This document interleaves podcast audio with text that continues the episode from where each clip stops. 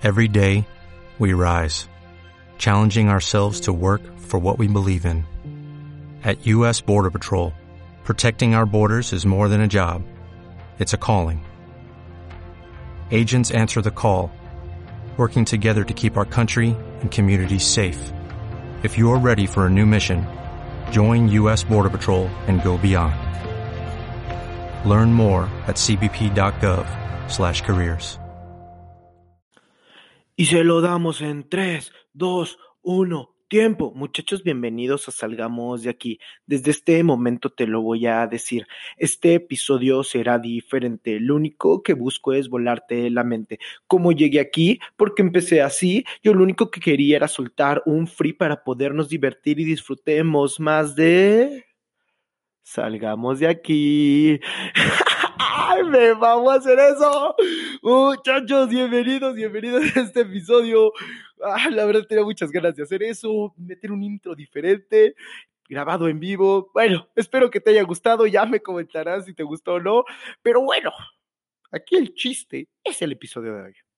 El episodio de hoy que tiene como título Primero tuve que aceptar que no sabía pensar. Qué bueno que le diste clic. Gracias por estar con nosotros y como siempre lo digo y lo menciono en todos los episodios, no me creas, a partir de ahorita sé escéptico de todo lo que yo te vaya a decir. No quiero tener la razón, únicamente te voy a poner en palabras lo que pienso, que no es lo correcto, pero son mis ideas locas. Y si las compartes, qué bueno. Y si no, ya sabes, tíralos a la basura.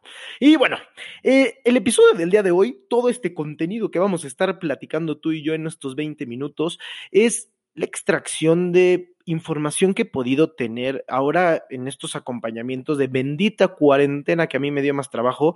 Eh, entonces, en todos mis acompañamientos he visto ciertos problemas que se repiten y ciertas dudas que constantemente resuenan en, en, la mayoría de las personas con las que estoy trabajando. Y una de esas es controlar la mente. Ya llevaba yo tiempo con esta reflexión diciendo, es que realmente qué es lo que guía tu vida, qué es lo que hace tener los resultados que estás cosechando día a día. Desde mi reflexión fue, es que es la mente, la mente lo controla todo. Desde el punto de vista de cuando era Godín, yo ocupaba agilidad mental para estar solucionando todos los problemas que se me presentaban cotidianamente, pero también necesitaba muchísimas estrategias, visión hacia, hacia largo plazo para poder levantar mis KPIs, para poder llegar a todos, todos estos rubros que me marcaban en Kellogg's, ¿no? Ahora en el emprendimiento ocupo constante creatividad, ingenio, innovación para cada vez crecer mi negocio y llevarlo hacia un mejor lugar. Y por último, me di cuenta que toda experiencia que yo vivía era subjetiva, porque el sufrir o gozar de un momento radicaba en la misma cosa, en mis pensamientos. Esto yo lo pude ver en un concierto, los que me conocen lo sabrán, me encantan los conciertos, me encantan los festivales. Y muchas veces yo veía a un grupo que a mí me encantaba, me fascinaba, yo estaba pasmado viéndolos. Y al terminar el concierto, yo le preguntaba a mi hermano y le decía, oye, Tai, ¿qué te pareció? Estuvo magnífico, ¿no? Y me decía, pues estuvo X, estuvo más o menos. Y yo le decía, ¿cómo crees? A mí me encantó, me fascinó. Y platicábamos un poquito más, nos adentrábamos. Y lo que yo pude observar es que el concierto fue el mismo, el show fue el mismo, la música fue la misma. ¿Por qué la interpretación de nosotros fue diferente? ¿En qué radicaba esa diferencia? Y regresaba al mismo tema, los pensamientos. Los pensamientos que yo generé de ese show eran positivos, me encantaba la música, el bajo, la batería desde la perspectiva de mi hermano, sus pensamientos eran, ah, esta música no me gusta, esta música no me resuena, preferiría estar en otro lugar. Mis pensamientos me ayudaron a gozar, sus pensamientos lo ayudaron a sufrir. Esto fue lo que reflexioné, esto fue lo que yo encontré. Y fue aquí cuando me pregunté un poquito más, bueno, y es que ¿por qué no podía, por, qué, ahora tomando en cuenta, disculpen, me acabo de equivocar, tomando en cuenta que lo más importante es cultivar la mente, porque es la que guía nuestras vidas, yo me preguntaba, ¿por qué nunca recibimos una clase de cómo funcionaba la mente? Durante los acompañamientos hacía yo la analogía de que puede que tus papás durante toda tu vida te enseñaron a usar Windows, todo el tiempo te enseñaron a usar Windows, pero tal vez en tu cabeza tienes una Mac, la Mac última, la más increíble, la que tiene todo lo que necesitas para ser exitoso y para sacar tu potencial. Pero si tú únicamente sabes usar Windows, no vas a poder entender los comandos, no vas a poder cambiar de escritorio rápido, no vas a conocer los atajos de Mac, únicamente conoces los de Windows. Y es la analogía lo que llevo a la mente. Tenemos el mejor procesador arriba de nosotros que nos puede, como te lo acabo de decir, llevar a nuestro mayor potencial. Pero si no sabemos usar ese procesador, esa computadora, vamos a usar los comandos básicos, los que conocemos. Vamos solamente a abrir Paint y Google, porque es en lo que se parece Windows y Mac. Listo. Y regreso. ¿Por qué nunca nos enseñaron? Yo me enfrentaba constantemente a situaciones donde yo no podía frenar mis pensamientos. Me llegaba un ataque de ansiedad donde yo entraba en incertidumbre, entraba totalmente en dudas acerca de mi vida en el futuro porque yo no tenía respuesta, no sentía confianza interna ni fe para yo poder creer que se solucionaba. No, tenía que yo pensar en los peores escenarios, lo peor que me podía pasar para así anticipar el momento y sufrirlo menos. Pero era imposible el poder frenar esta mente, porque la mente cuando daba vuelta, donde empezaba el hilo, yo lo veía así, era como un caballo desbocado, yo no lo podía frenar, únicamente seguía, seguía, y cada vez la mente tocaba lugares más recónditos, donde hacían, donde me llevaba sentimientos que me sentía solo, que me sentía abandonado, que todo era malo, todo era malo, y yo no podía ponerle un alto, únicamente trataba de evadirlos, de, trataba de salir porque no podía frenar esa cabeza. Y bueno, de soltarlos, ya ni te digo porque muchas veces antes yo me enojaba y ese enojo me duraba tres o cuatro días y era imposible para mí soltar ese pensamiento. A pesar de que ese acontecimiento fue dos días en el pasado, en mi presente me seguía generando un estado de ánimo negativo, me hacía tener coraje y ese mismo coraje lo representaba en cualquier situación que veía, porque si mi hermano me hablaba con la mejor intención, pero como yo estaba enojado por algo que me hicieron en el pasado, yo reaccionaba de la manera del enojo, porque mi estado de ánimo continuaba en el acontecimiento del pasado, aunque físicamente ya no estuviera en mi realidad, yo lo seguía reviviendo en la mente, emocionalmente, como no podía soltar este pensamiento, estaba remuando, remo, lo que hacen las vacas. Estaba constantemente ahí en un ciclo, estaba yo en un loop, estaba en este bucle de pensamientos que no me dejaban salir. Yo no los podía frenar y no los podía soltar y mucho menos separarlos. No puede identificar cuáles eran mis pensamientos, cuáles eran los pensamientos de mis papás, cuáles eran los pensamientos de mis amigos, de la sociedad, de Facebook, de Instagram. Todos yo los hacía uno y en el momento que todo lo hago uno, me identifico con todo. Entonces cualquier pensamiento lo, lo atribuía a mío y ahí es cuando empezaba a sufrir. Y bueno, de cambiarlos ni hablamos, porque si no los puedo identificar, si no los puedo observar, no los voy a poder cambiar a través de estas reflexiones yo llegué al punto que tuve que reconocer mi ignorancia. Tuve que aceptar que, no sabía hacer todo esto. Yo no sabía ni hacer todo esto y mi pretexto en ese momento fue que yo no sabía vender, que necesitaba un poquito más de asesorías para poder vender de manera correcta y ser un empresario exitoso. Y es por eso que recorrí a mi primer curso primer curso de Jürgen, que hoy es su cumpleaños. De hecho, este podcast es dedicado totalmente para él, aunque era complicado que lo escuche, pero bueno, yo quería hacer emoción, eh, noción a todo eso que pues él me cambió la vida y, y fue así aquí cuando yo después de un año y medio de estarme educando en YouTube y viendo los videos, dije, ok, tal vez él tiene respuestas que yo no tengo, él se ve más feliz que yo, voy a ir a un curso para ver qué me puede decir, pero claro, antes de poner un pie en el curso, por supuesto que salió este ego de Aarón que dice, no, pero ¿cómo crees que me va a enseñar si yo ya estudié en el TEC de Monterrey, salí de contador y he estado en las mejores escuelas y no, sí, ¿cómo crees que me vas a enseñar algo? Yo no creía que me podía enseñar nada, yo creí que ya sabía todo, si ya todo está en Google y en YouTube, ¿cómo me vas a enseñar algo? Y oh, sorpresa, Oh, sorpresa que en ese curso abrieron mi cerebro, me lo partieron a la mitad. Porque muchos pensarán que el curso de Jürgen, pues de ventas, de marketing, no, para mí es, Jürgen es un arquitecto que está loco con el marketing.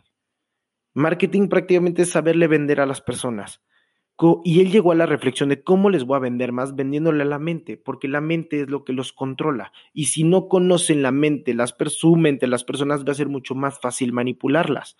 Entonces él se adentró en la sociología. Una vez que se adentró un poco en la sociología y que tocó estos puntos de conocer la mente de los demás para poderles vender, entró en la neurociencia.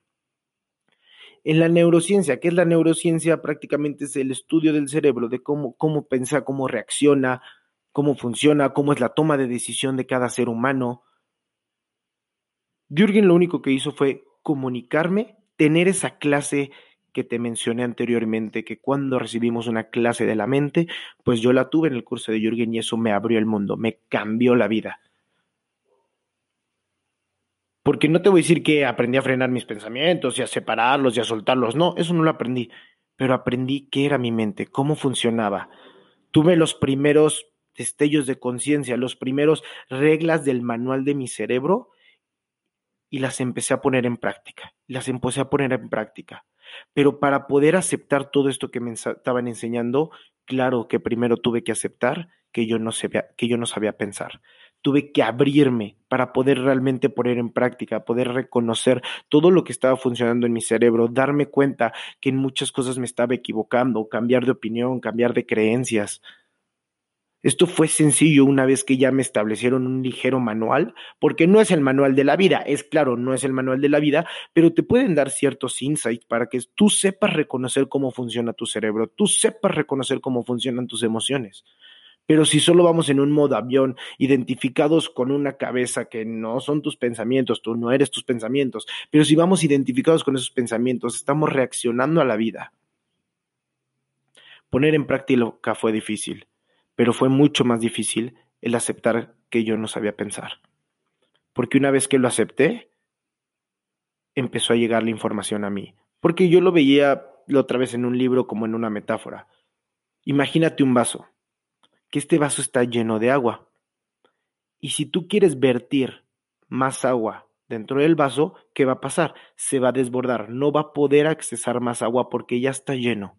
Y así yo lo vi en mi mente desde el punto que yo aceptaba ser un todo, que yo ya tenía toda la información, que al haber estudiado en el TEC, que al tener Google al acceso de la palma de mi mano, cómo alguien me iba a enseñar.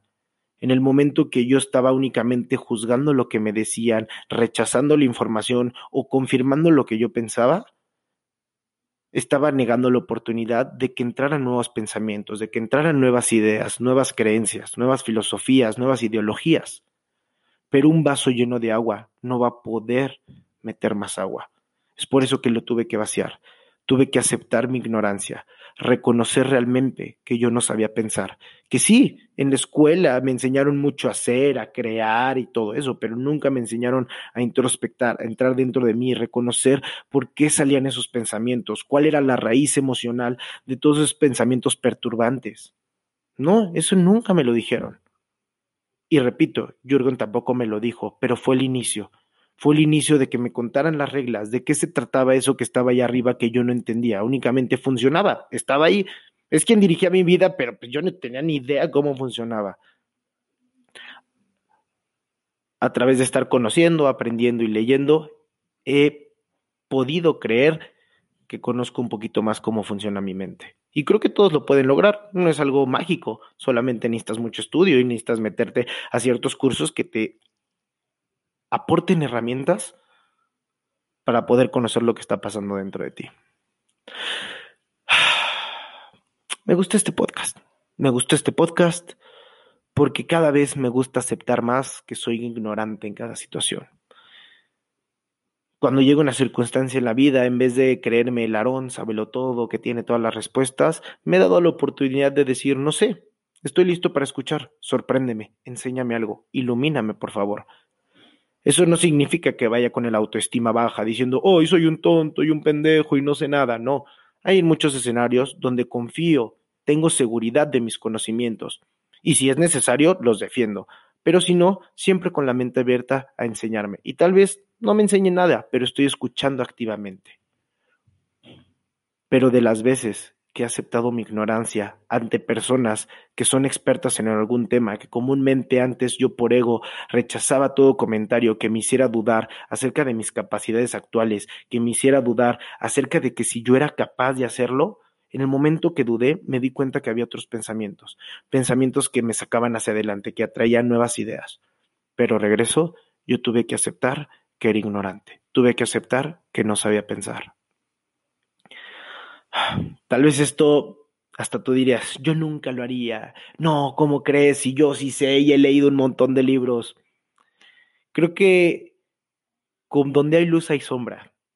Y si eres una persona hiperinteligente, lo que te va a costar más trabajo es aceptar que no sabes. Porque, mira, ni tú ni yo lo decimos. Hay alguien más por ahí que lo dice. Yo lo único que no sé es que no sé nada. Yo lo único que sé es que no sé nada. Mira, ve, ni me sé la frase. Imagínate. Entonces, muchachos, hasta aquí le voy a dejar este podcast. Muchísimas gracias. Espero que te haya gustado desde mi intro, desde el contenido. Abre tu mente, acepta que no tenemos todas las respuestas y vas a ver cómo vas a descansar, cómo te vas a sentir. Mi abuelito me lo dijo y para mí es súper claro. No tienes que inventar el hilo negro, únicamente tienes que escuchar a los que ya lo hicieron. Tal vez sea fácil, tal vez sea difícil. Llévalo a la práctica, duda, sé escéptico. Y sobre todo, de tus pensamientos. Tú no eres tus pensamientos. Si tus pensamientos te atormentan, únicamente traen un mensaje. Tú no eres ellos. No te identifiques con la ansiedad. No te identifiques con la depresión. Necesitas reconocer tu mente. Obsérvala. Y una vez que lo observes, te juro que tú y yo vamos a... No me salió el final. Mira, me preparé el rap y no me salió el final. Pero lo único que quiero decirte que tú y yo salgamos de aquí. Every day, we rise, challenging ourselves to work for what we believe in. At U.S. Border Patrol, protecting our borders is more than a job, it's a calling. Agents answer the call, working together to keep our country and communities safe. If you are ready for a new mission, join U.S. Border Patrol and go beyond. Learn more at cbp.gov/careers.